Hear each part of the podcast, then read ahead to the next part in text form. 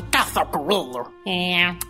Caça ao pato. Caça ao coelho. Caça ao pato. Caça ao coelho. Caça ao pato. Caça ao coelho. Caça ao coelho. Caça ao pato, vai atirar!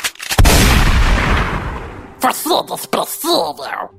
Se a sua saúde financeira está nesse ciclo vicioso de colocar o culpado em tudo menos em você, é hora de uma mudança de hábito.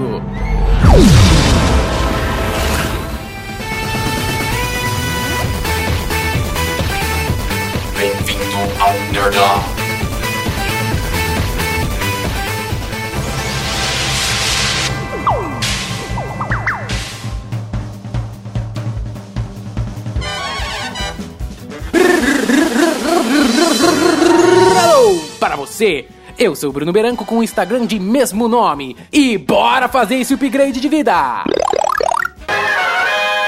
Fim da temporada de caça da saúde financeira. No início desse podcast, o Perna Curta e o Pato Fino ficavam um jogando a culpa para o outro para ver quem levava a culpa. É mais ou menos como funciona a sua cacholinha quando você está em um ciclo vicioso de consumo. Aquelas vozes da cachola que sempre vão achar um culpado em qualquer lugar, menos em você. É.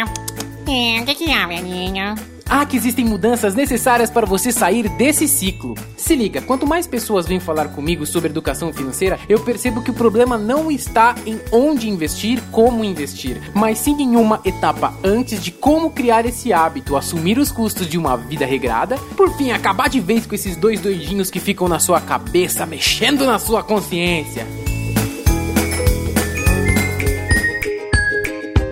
Eu acho que você está profundamente equivocado. É. Eu acho que pela primeira vez concordamos. No, God, please, no! Vocês vão mudar de opinião quando entenderem os benefícios e aí deixarão de ser lunáticos. E a primeira coisa que você tem que fazer para uma mudança de hábito, sem Up Goldberg, é conseguir ver o benefício que isso vai trazer conforme o tempo for passando. Sim, eu sei, muita gente que me escuta gasta muito mais do que ganha, ou fica sempre no gargalo.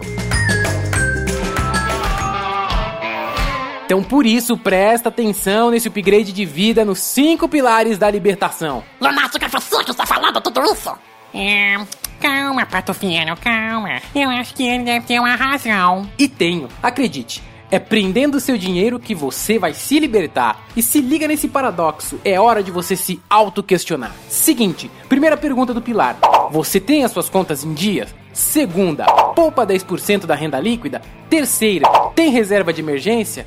Quarto, costuma planejar o custo de algo e acompanha a sua realização? Quinto, está sempre de olho no seu extrato bancário? Você está doido? Essas perguntas são pra quem tem muito dinheiro.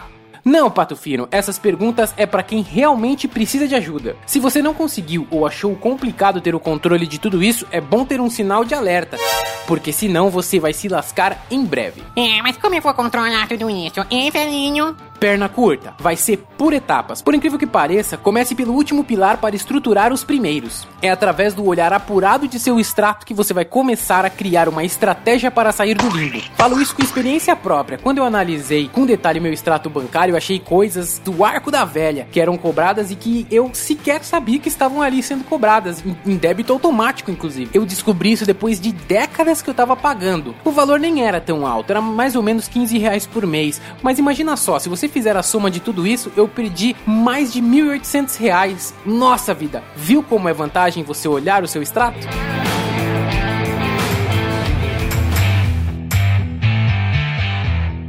Então, uma vez que você fez esse diagnóstico, você volta para o início e ajusta suas contas. Depois você começa a economizar e monta uma reserva de risco. Aí você vai para uma outra etapa e outra etapa.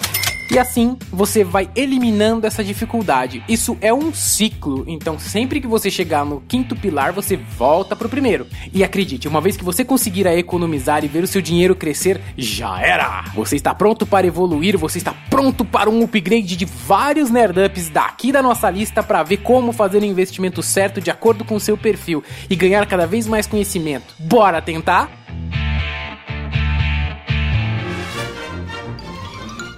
Eu vou dizer uma coisa pra você. Você é uma dor balola. É, não é não. Assim. Não é não. Assim. E tá acabado. É, tchau. Você é desprezível. Então, pra você que me escuta, até a próxima. Tchau, tchau. Por é só pessoal.